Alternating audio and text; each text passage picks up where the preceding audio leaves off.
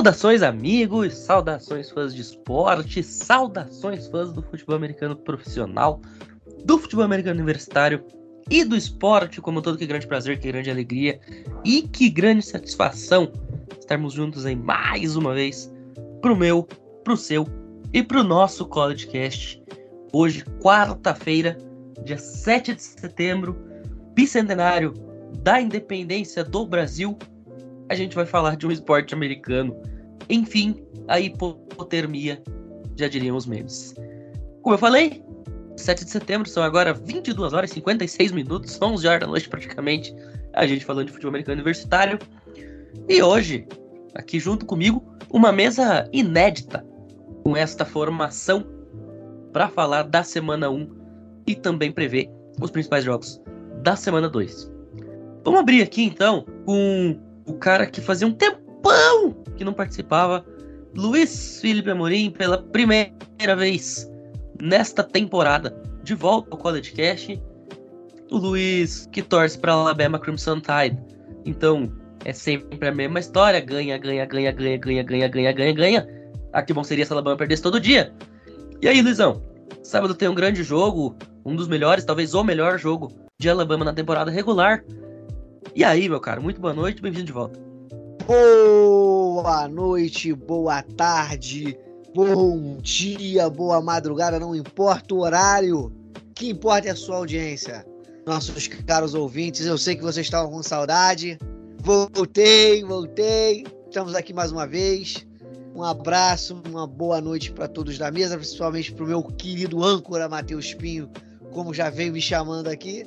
É, eu tô ansioso porque esses dias eu até tava debatendo com uma galera, uma, um conhecido meu que também é torcedor de Alabama, o quanto às vezes isso pode prejudicar a equipe, né, cara? Porque ao longo da temporada a gente pega muitas gramas ruins e acaba amassando, massacrando e aí mascara um pouco a equipe para um Final Four.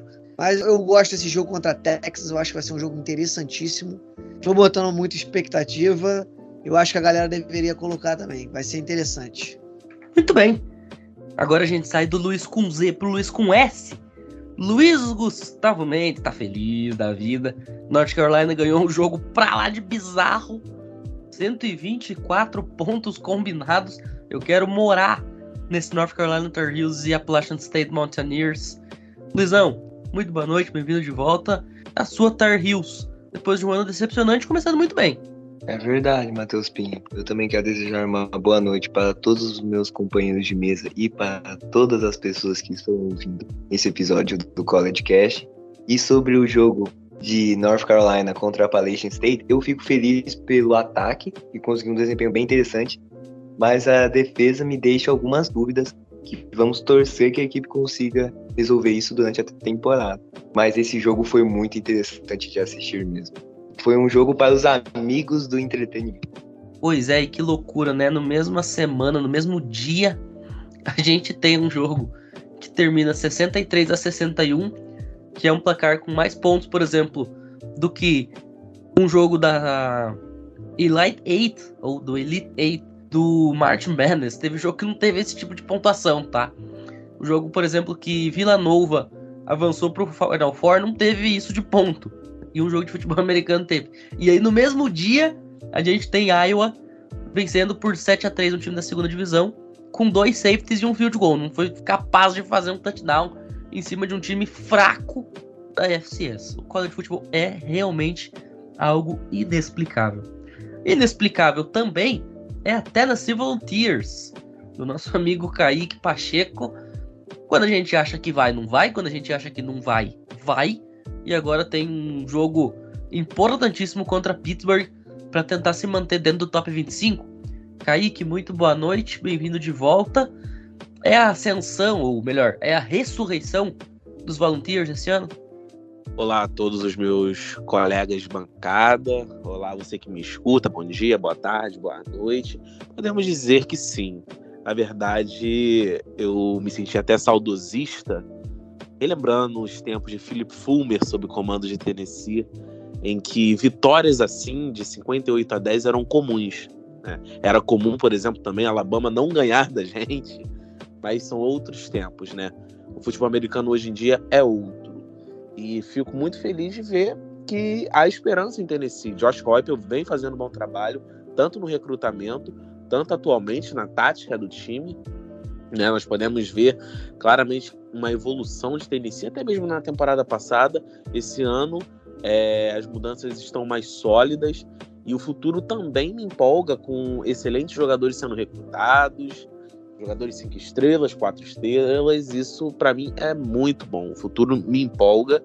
E sobre o jogo, decepção com a defesa porque tomou 10 pontos de Ball State. Né? Brincadeiras à parte, eu tô muito satisfeito com esse resultado, com esse jogo. Foi um baita jogo, jogo que até o terceiro reserva na posição de quarterback entrou. Né? Entrou até o Tavin Jackson em campo. E Tennessee jogou muito bem, tudo bem que Ball State não é parâmetro para nada. Mas vamos ver onde vamos chegar na próxima semana, que será Tennessee contra Pittsburgh. Um time mais experiente, um time muito melhor que Ball State um time mais sólido e vai ser um bom teste aí para ver aonde Tennessee quer chegar nessa temporada. Perfeito. E antes de a gente começar a falar de semana 2, com esses grandes jogos entre Alabama e Texas e entre Tennessee e Pittsburgh, vamos fazer um giro pelo que de melhor aconteceu na semana 1. A semana 1 começou na quinta-feira, dia 1 de setembro, com Oklahoma State, ranqueada como número 12 do país. Venceu Central Michigan, placar final de 58 a 44. Oklahoma State nunca esteve atrás do placar, por exemplo, virou para o intervalo ganhando de 44 a 15, mas ali no final, já com o terrão em campo, foi deixando chegar e terminou com o placar cedendo mais pontos do que deveria, talvez, o time lá dos Cowboys. Ainda na quinta-feira nós tivemos West Virginia perdendo de Pittsburgh num jogaço jogaço. A Pitt Panthers, ranqueada como número 17, conseguindo fazer valer a sua superioridade, mas o Delhos fez um jogo muito honesto lá com a camisa da West Virginia Mountaineers. Country Roads Take Me Home. O time usou uma jersey branca, inspirada exatamente aí na música do John Denver. E por muito pouco ela não acabou dando sorte. Ainda neste comecinho de semana, na sexta-feira, nós tivemos a Michigan State vencendo Western Michigan, também um jogo com relativa emoção. Houve um determinado momento aí da partida que a liderança de Michigan State ficou bem ameaçada, tá? Na virada do terceiro para o último período, o jogo estava só em uma posse, 21 a 13, e aí depois no último quarto, Michigan State consegue abrir o time número 15 do país, estreando com vitória contra um rival regional. No sábado, Alabama Crimson Tide 55 a 0 em Utah State, para surpresa de um total de zero pessoas. Ohio State e Notre Dame fizeram um grande jogo ao vivo na ESPN 3 para todo o Brasil. Ohio State chegou a virar o intervalo perdendo de 10 a 7 e aí depois consegue a virada em grande atuação do quarterback CJ Stroud no segundo tempo. Final de jogo 21 a 10. Notre Dame fazendo valer o seu favoritismo. É, nós tivemos ainda o time número 3 do país, Georgia, humilhando Oregon, tá? Humilhando Oregon. 49 a 3 final do jogo. Bo Nix, os dois primeiros drives dele resultaram em turnover. O primeiro passe dele como um Oregon Duck foi para interceptação. Um jogo para esquecer do Bo Nix. E a defesa de Georgia mostrando que, ei, vocês tiraram cinco caras aqui no draft, mas a gente ainda tem muita força e o time em si de Georgia vem aí para brigar de novo, pensando em título nacional. Como eu falei, Notre Dame, número 5 do país, acabou perdendo um top 5 matchup contra o Ohio State. E o time que vem logo abaixo de Notre Dame, que é Texas A&M, teve uma vitória convincente, 31 a 0 para cima de Sam Houston, não fez muito mais do que a obrigação aqui. Sam Houston, a partir do ano que vem, é time de primeira divisão, mas ainda não é, por mais que seja uma das grandes forças da FCS.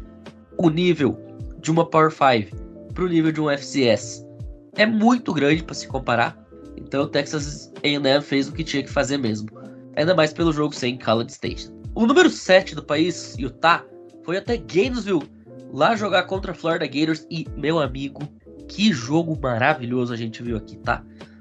Flórida liderados pelo Andrew Richardson, que teve três touchdowns terrestres nessa partida, camisa 15 do time dos Gators, consegue um upset incrível para cima dos Utes. O Cameron Rising ainda teve o drive da vitória para evitar o upset, mas a defesa de Florida trabalhou muito bem e com 20 segundos no relógio, uma interceptação do Cameron Rising dentro da endzone acabou impedindo que Utah vencesse o time da Flórida jogando lá no pântano. Flórida sai de não ranqueado para número 12 na edição do ranking que saiu ontem, exatamente por conta desse resultado. Utah cai muito e praticamente já dá adeus na semana 1 a qualquer pretensão de playoff. Michigan venceu por 51 a 7 o time de Colorado State. Também nada de muito especial aqui. Colorado State só conseguiu pontuar no último período do jogo. A grande questão aqui para os Wolverines é a briga pelos quarterbacks. O J.J. McCarthy vai ser o titular na próxima partida, depois do McNamara startar o jogo 1. E pelo que o McNamara jogou, eu não me surpreenderia se o J.J. McCarthy roubasse a posição dele, tá? Oklahoma venceu 45 a 13 o time de UTEP também nada de muito especial. E o Tep era underdog de pagar 55 para 1 nas casas de aposta americana, para vocês terem uma ideia.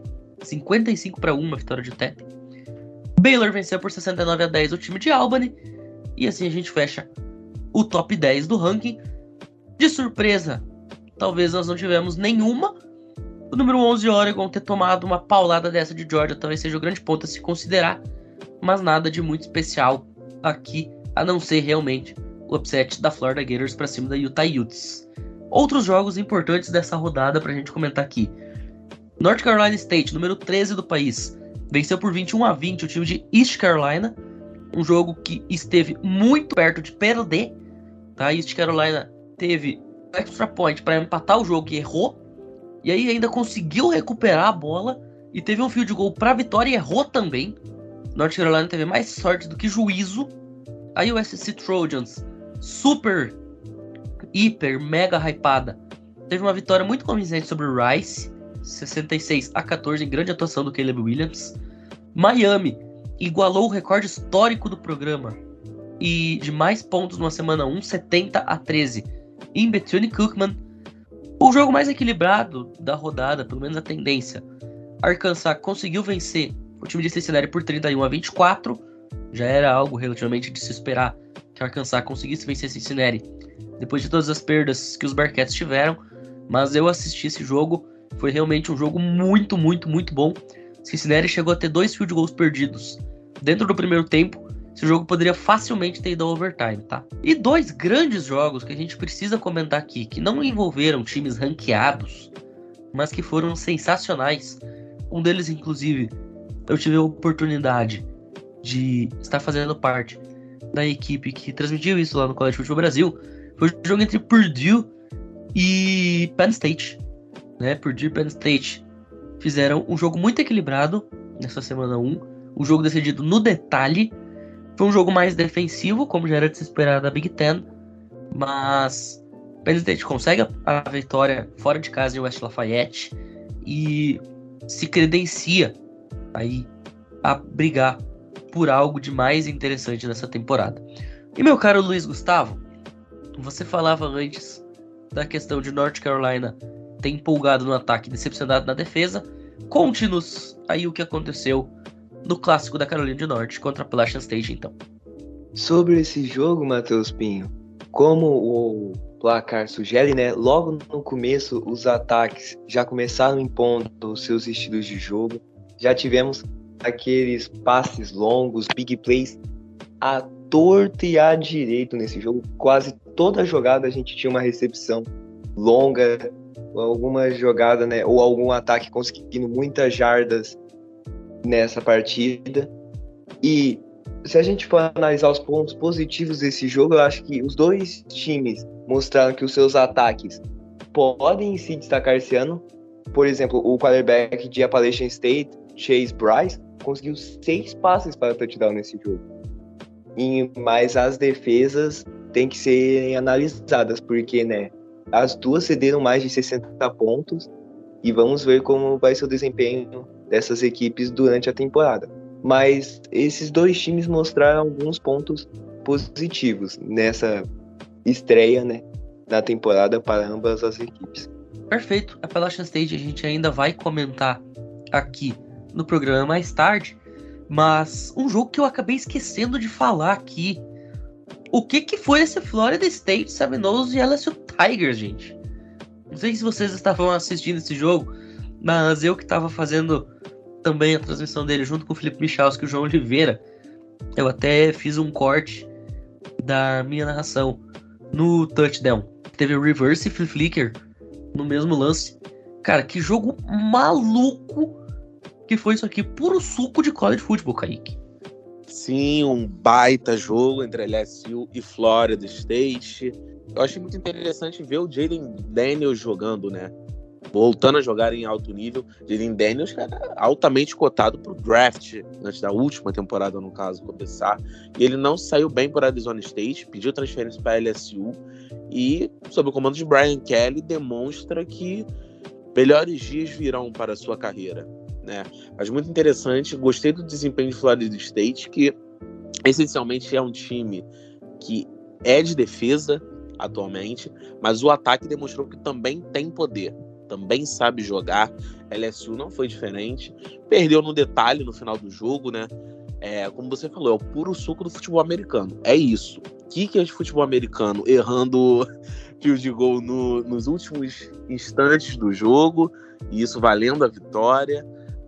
Um tiroteio, foi um verdadeiro tiroteio, mas eu fiquei muito feliz em ver o desempenho das duas equipes. Foi um baita jogo, um jogo que particularmente eu não esperava que fosse como foi, mas foi um grande jogo e nós podemos esperar boas atuações das próximas equipes. A LSU que não tem uma temporada convincente desde a saída de Joy Burrow lá atrás, em 2019.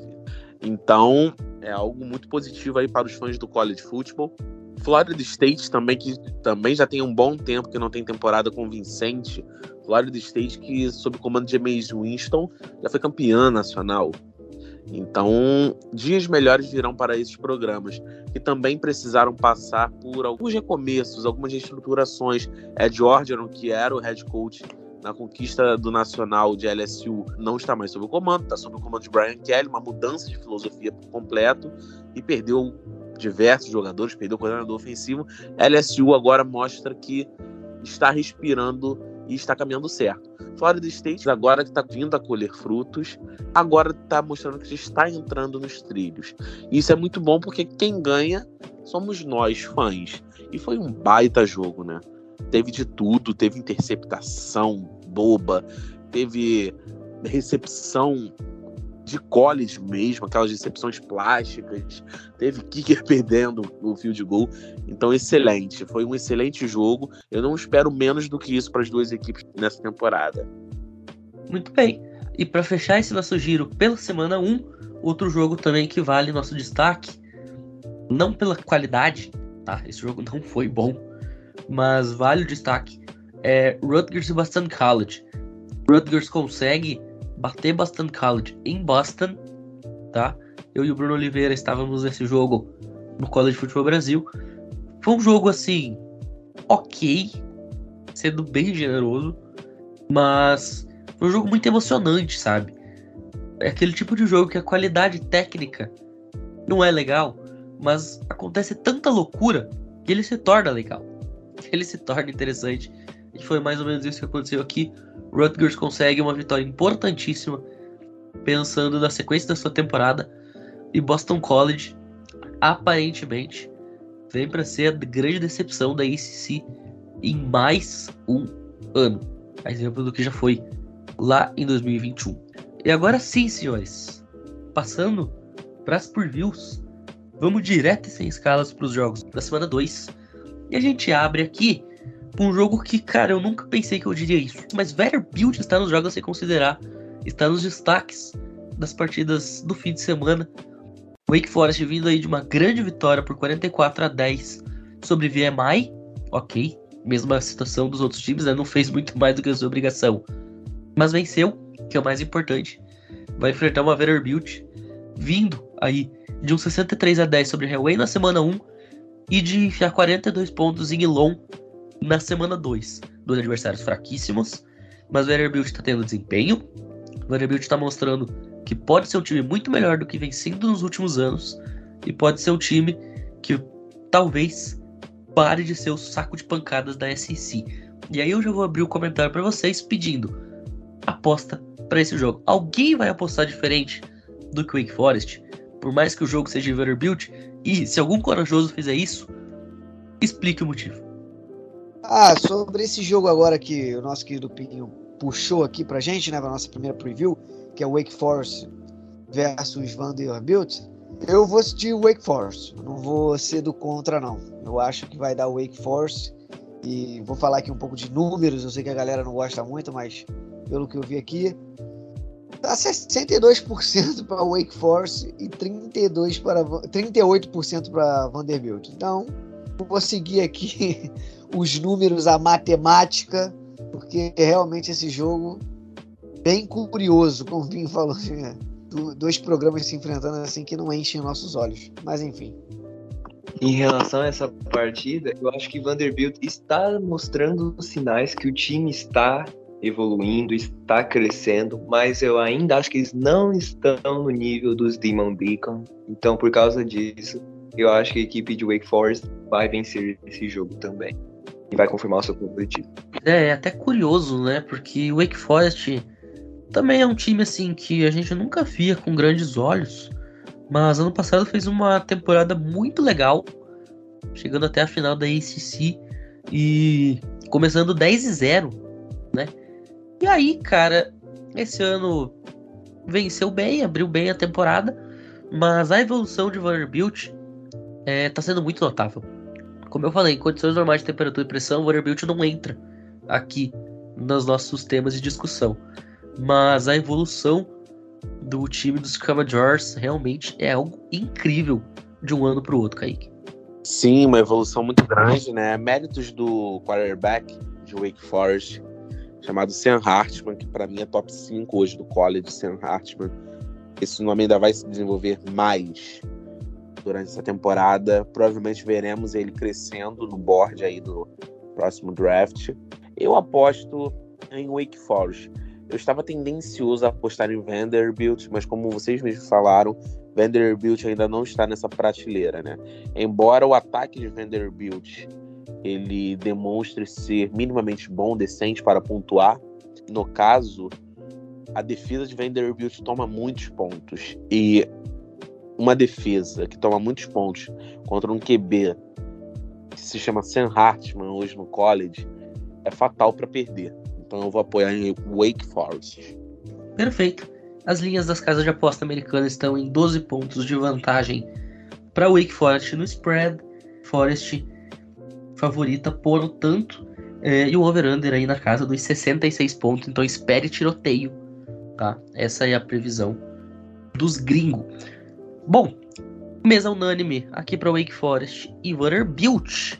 Eu acredito que vai ser mesa unânime também no próximo jogo, que também tem um favorito muito claro, né, que é Texas A&M, inclusive eu já vou deixar aqui o meu voto para Texas A&M, mas o jogo que a Appalachian State fez no último sábado fez com que eles ganhassem um espacinho aqui pra gente comentar.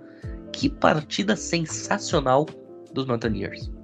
Para essa partida, e como você mencionou, Pinho, a Appalachian State mostrou algumas características da equipe dele bem interessantes na semana 1, mas eu acho que levando em conta todos os jogadores que tem no time de Texas A&M, toda a qualidade do elenco, né?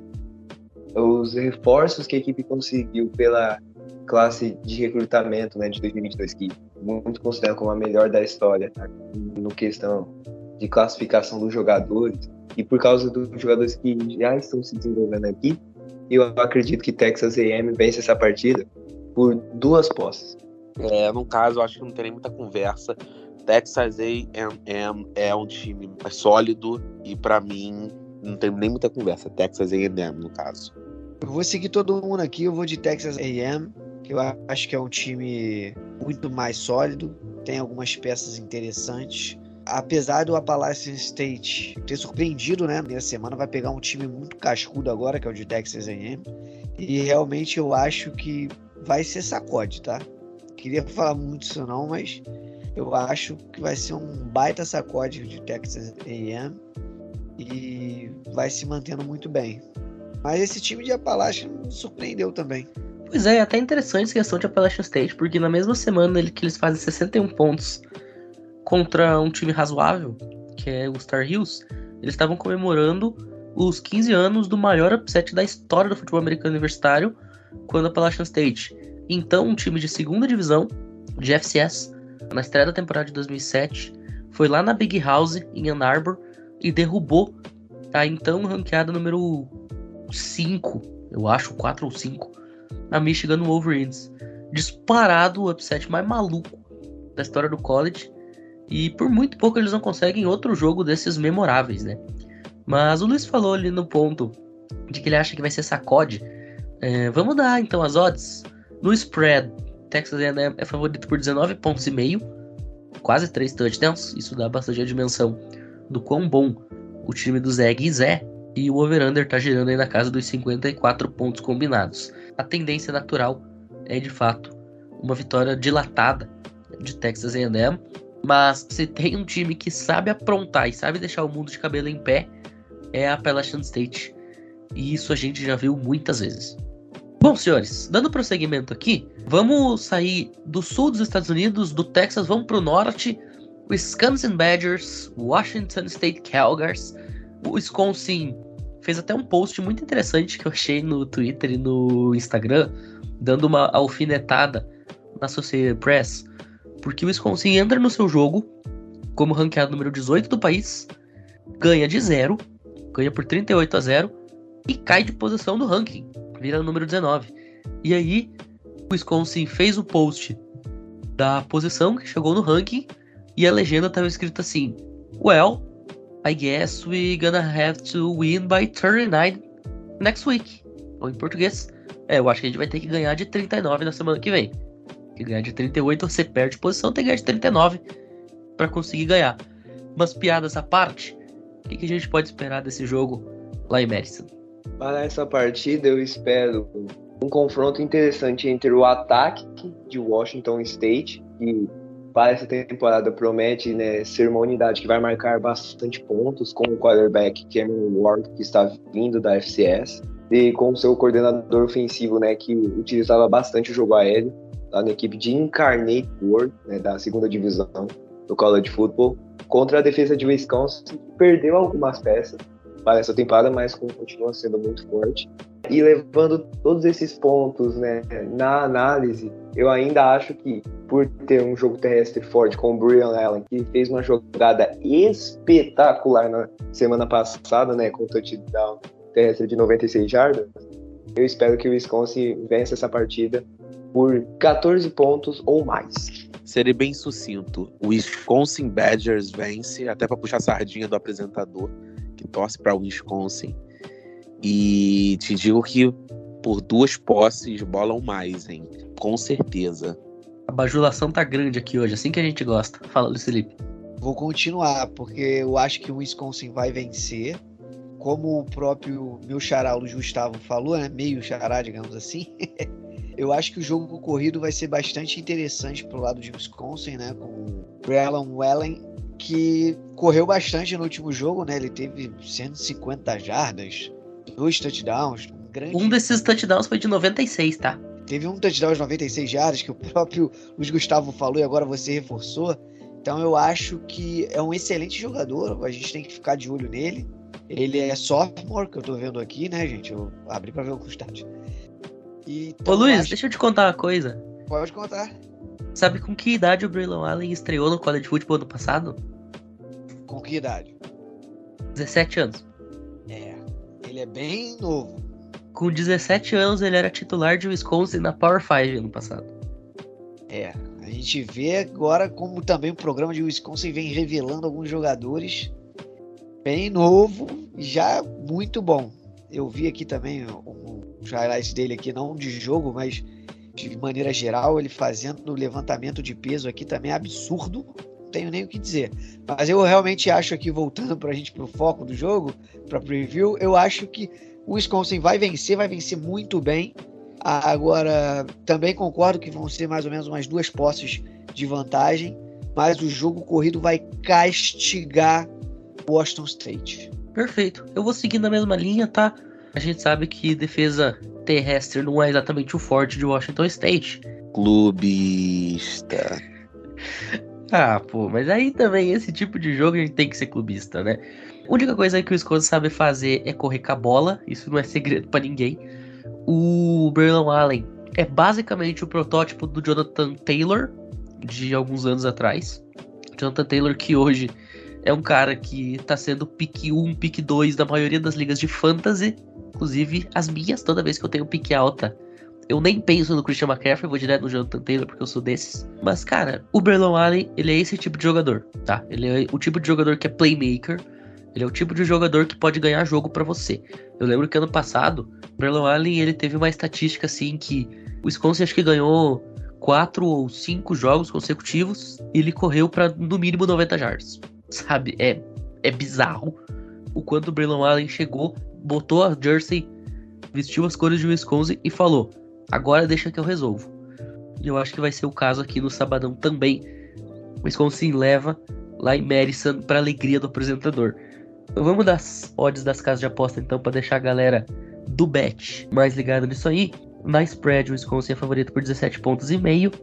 E o over-under girando na casa de 48,5. As casas estão prevendo um jogo de pontuação baixa, amplamente dominado por Wisconsin. Vale deixar um último destaque, tá? No último sábado, no jogo de Wisconsin contra Illinois State, aconteceu um fato muito legal que foi a pick six mais longa da história do programa, tá? Tivemos aí um touchdown de retorno de interceptação de 100 jardas. Deixa até eu pegar o nome do cornerback que fez isso aqui. Foi o John Torkel. O retorno mais longo da história do programa, um programa que data lá do final do século XIX. Então, realmente foi algo muito interessante que aconteceu nessa semana lá em Madison. Vamos dar seguimento aqui, a gente sai agora do time do apresentador, vai pro time do comentarista. Kaique, vou até deixar você abrir aqui os comentários. Vamos para Tennessee Pitch. O que, que a gente pode esperar dos Volunteers aqui? Muito bem, Pinho. É, Tennessee, no caso, vai ser um jogo para mostrar qual vai ser de Tennessee. Se vai ser um time maduro, como não vem sendo nas últimas temporadas, ou vai ser um time que oscila. Oscila excelentes momentos e momentos não tão bons, né? Só que Tennessee, sob o comando de Randall Hooker, que é um excelente QB, top 5 também, outro QB top 5 próximo draft, tá jogando muito bem.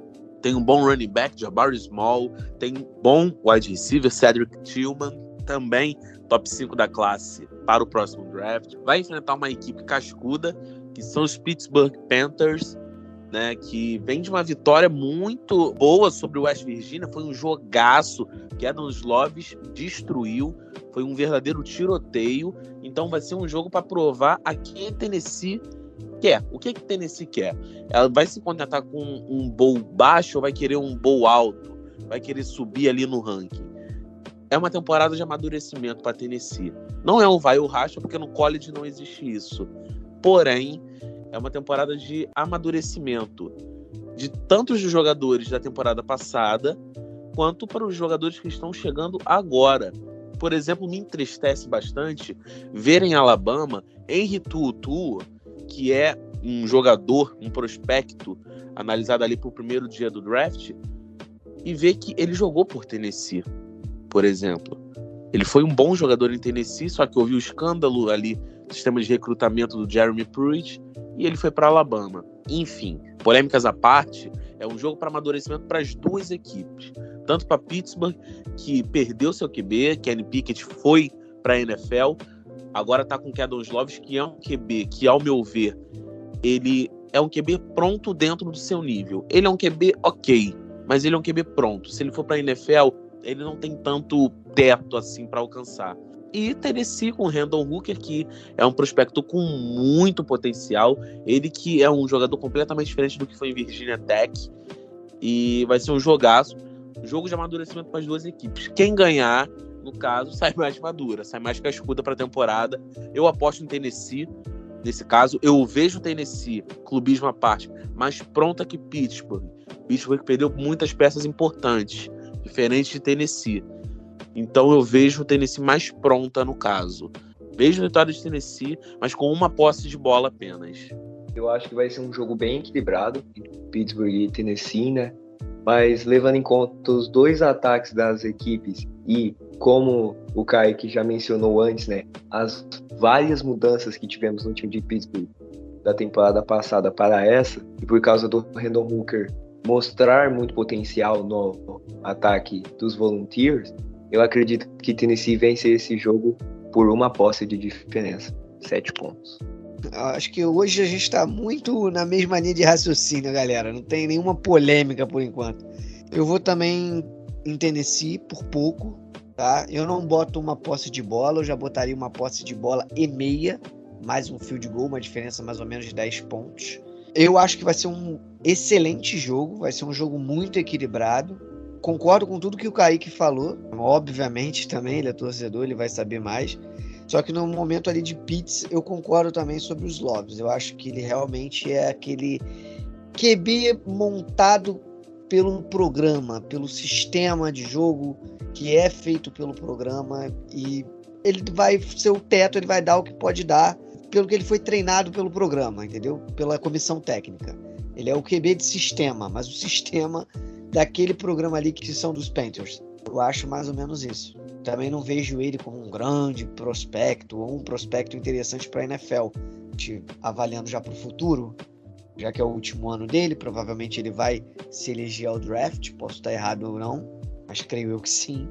Então, eu vejo isso e também vendo aqui uma análisezinha ou outra, tem algumas coisas interessantes que a gente pode acrescentar aqui agora, de novo na matemática, é que o último jogo o Tennessee permitiu uma média de corridas assim de 74 jardas, né?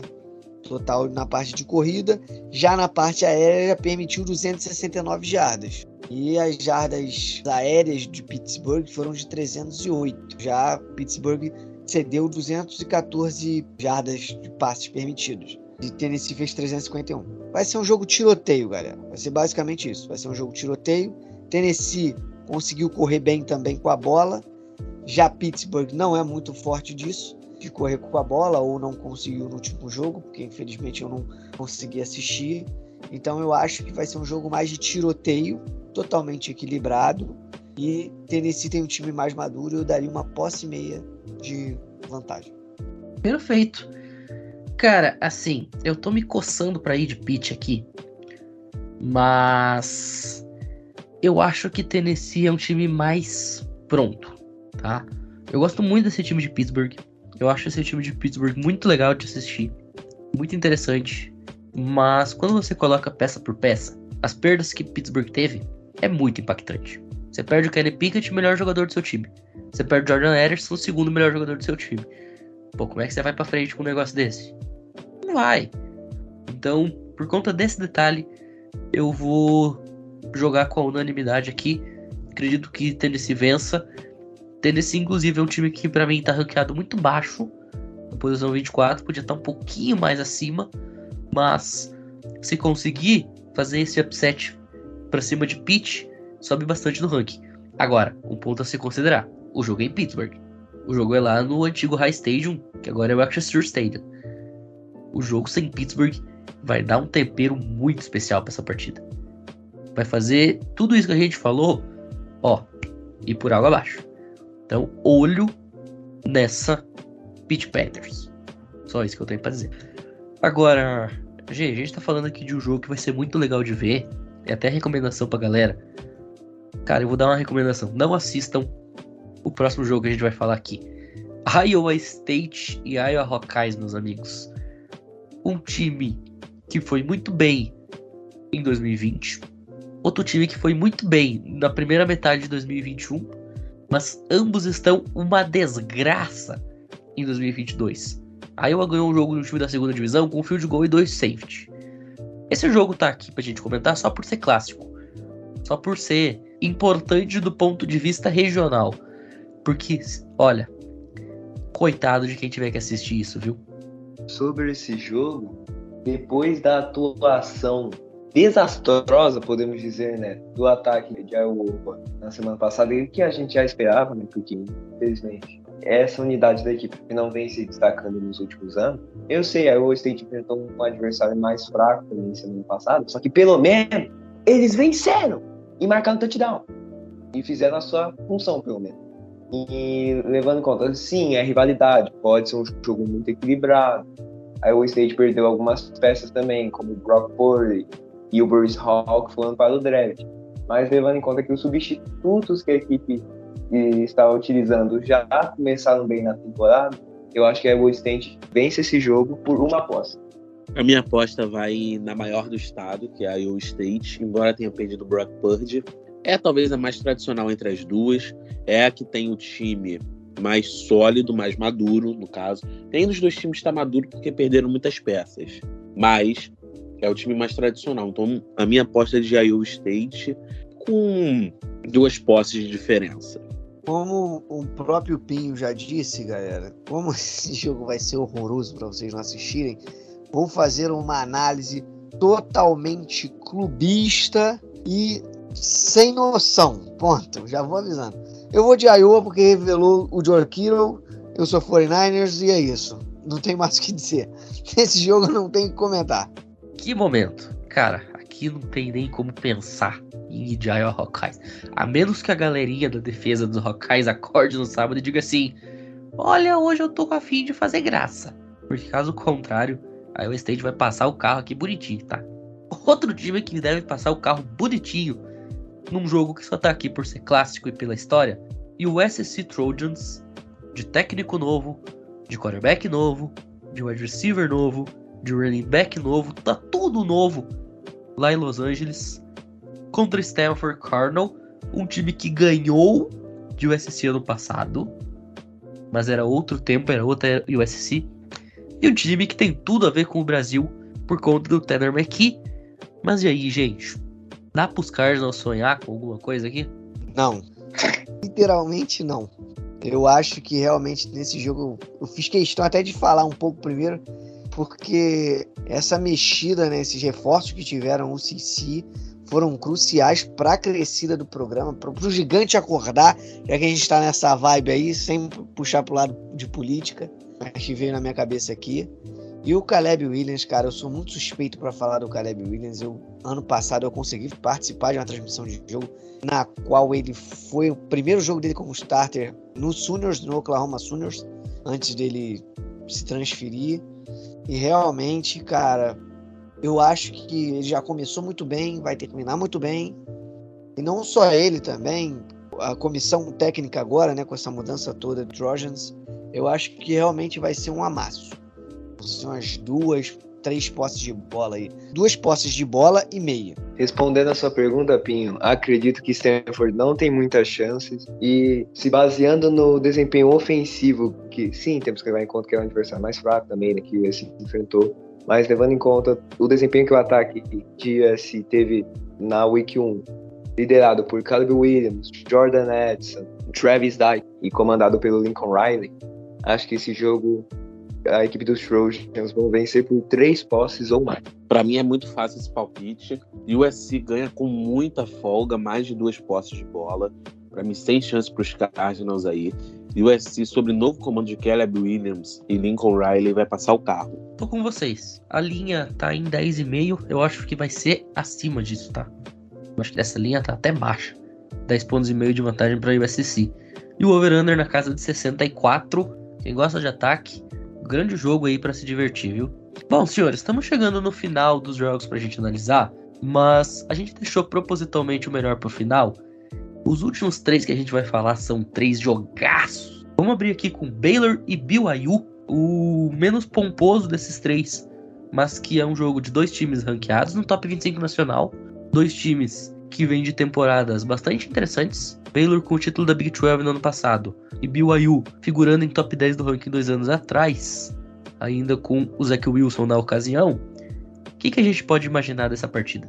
Eu acho que esse jogo vai ser muito disputado, né? Essas duas equipes sofreram algumas perdas, levando com seus elencos na temporada de 2021 e se baseando no desempenho que eles tiveram na semana 1, né, o que eles demonstraram nas suas estreias nessa temporada, eu acho que esse jogo vai ser bem equilibrado, mas eu acredito que Baylor vence por 7 pontos.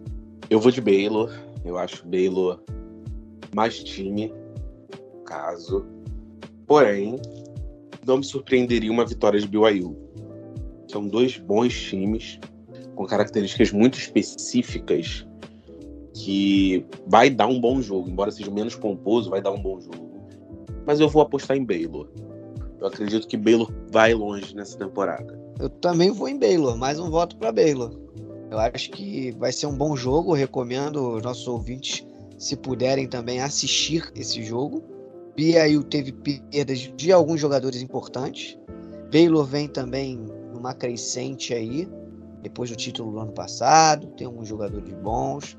Eu acho que também vai ser uma posse de bola, mas vai ser um bom jogo, vai ser equilibrado. Olha, eu tenho uma coisa para falar para vocês, tá? Eu vou de Baylor também. Eu vou manter a unanimidade aqui. Mas BYU é favorita nas casas de aposta. Por três pontos, por um fio de gol. Tá? A eu sou tem... cristão, não aposto. eu também, mas eu sou obrigado aqui a dar as odds. Só que, cara, BYU é apontado como favorito nesse jogo. Por três pontinhos. Over-under na casa de 52,5. Pro amigo que tá pensando em fazer a fezinha. Esse jogo aí tem a tendência de ser um jogo muito forte ofensivamente. Essa partida, para vocês terem uma ideia, ela está sendo colocada como o segundo melhor jogo da rodada, só atrás de Alabama e Texas. Então, realmente, para quem tiver chance de assistir, assista, tá? É um jogaço e pode ter implicações até pensando em vaga de bowl season depois, tá? Pode ser um jogo que pode definir qual desses times vai jogar um New Year Six, por exemplo. Pode acontecer. Então, olho em BYU e Baylor. Senhores, estamos quase chegando no final.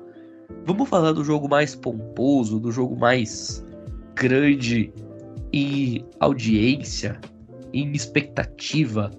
Alabama Crimson Tide visitando a Texas Longhorns. Texas, um dos pouquíssimos times que tem recorde positivo contra Alabama na história. São sete vitórias, apenas uma derrota. Essa derrota aconteceu exatamente no BCS, uma década atrás. O cenário hoje é bem diferente. Alabama é um time cheio de glórias recentes, com o Nick Saban, Texas nem tanto. Mas e aí, cara? Texas com um elenco renovado, com quarterback com hype gigante, que é o Ewers, com o Robinson, com o Xavier Worthy. Esse time de Texas pode fazer frente aos Crimson Tide? Começar, né? Que é torcedor. Não vou ser clubista, mas vou ser sincero. Eu espero um jogaço justamente por causa disso. Texas foi o segundo time que mais se reforçou nessa intertemporada. Se reforçou muito bem. Trouxe o Queen Weirs, que eu quero ver esse moleque. Irmão, para quem não sabe, ele pulou o último ano do high school, que dá para você fazer isso. Fechou com o Ohio State não foi utilizado, foi redshirt e agora ele se transfere para Texas, vira starter, no seu primeiro ano agora de fato jogando. Teve um primeiro jogo excelente, com 225 jardas, dois touchdowns e apenas uma interceptação. E do outro lado a gente tem, já que a gente está falando em hype, vou falar também em hype, o Bryce Young. Eu falo desse jeito do Bryce Young porque, inclusive, essa semana teve um debate, vou lançar essa polêmica, pode ser para um outro programa, mas vou soltar a bomba. Teve um debate entre Bryce Young e CJ Stroll, não ainda sobre o Queen Williams. Eu fico mais com CJ Stroll, com a Lab Williams, mas enfim.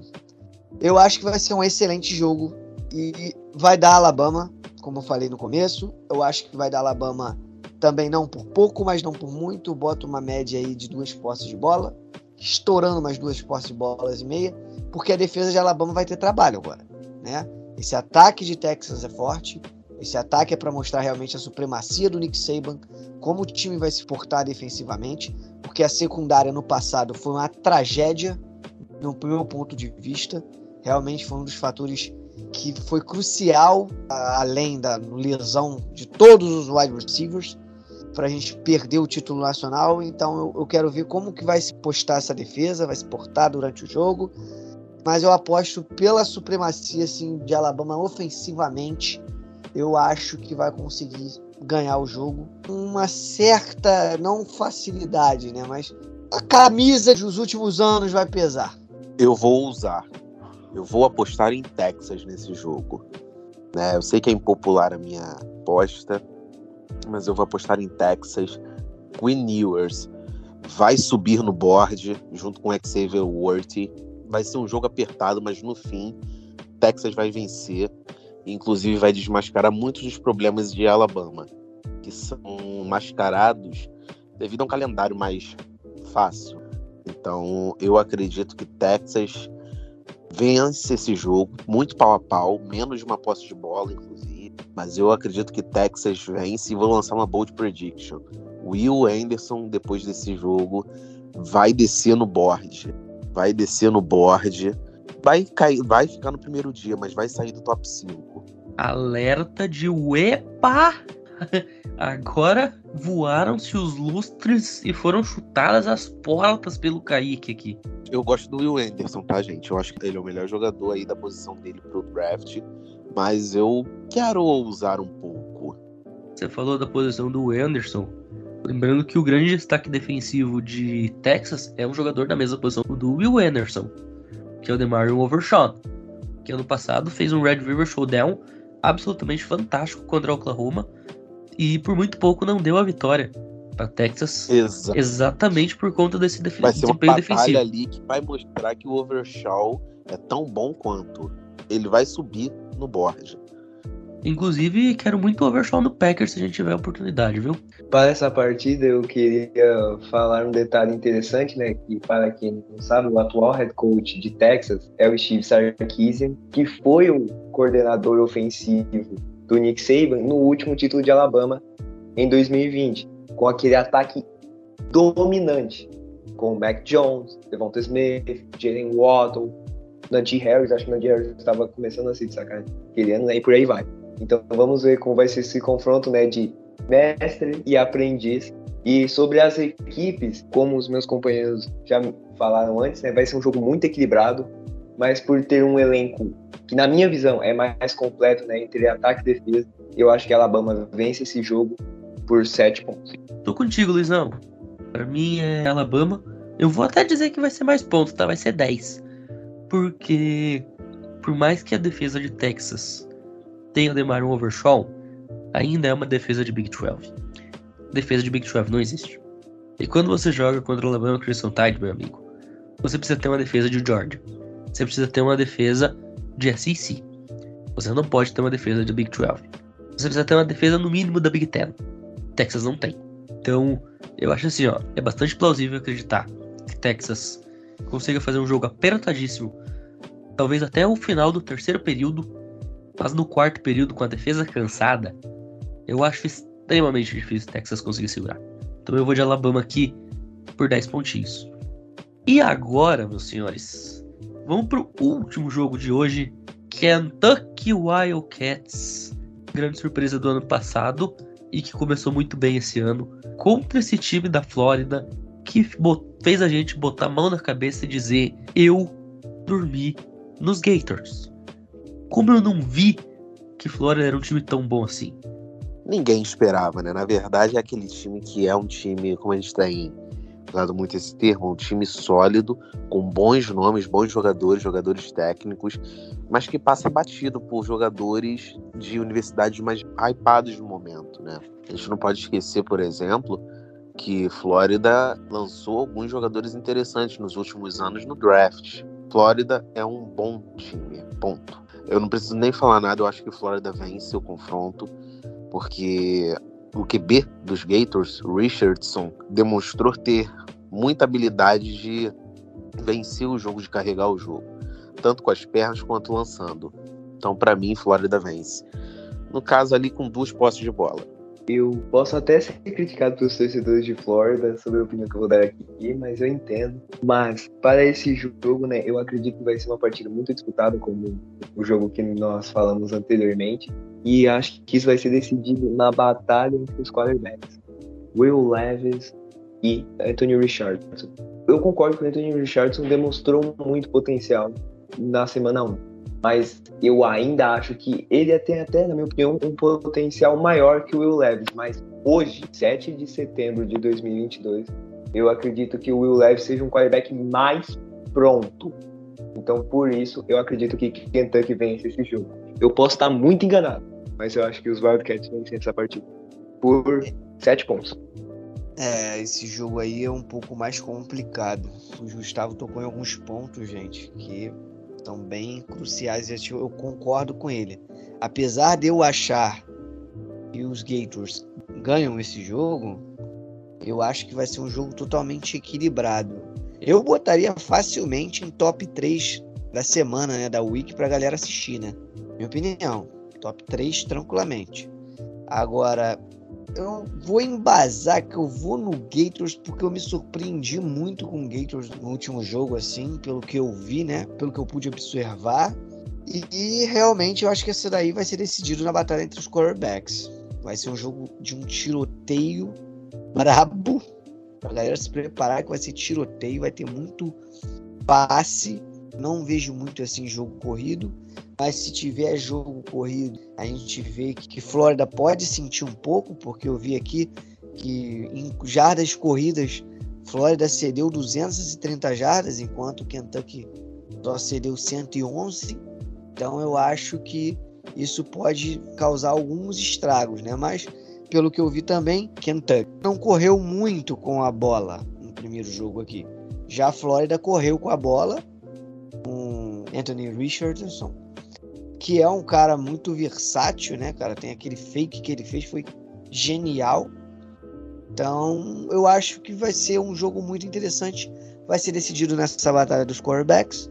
E por mais que tenha o jogo corrido, seja uma arma do Richardson, eu acho que pode surpreender e fazer com que Flórida vença. Já que vocês falaram então de batalha de QB, vamos mudar as estatísticas dos dois QBs no jogo de sábado, antes de eu dar a minha opinião e encerrar o programa.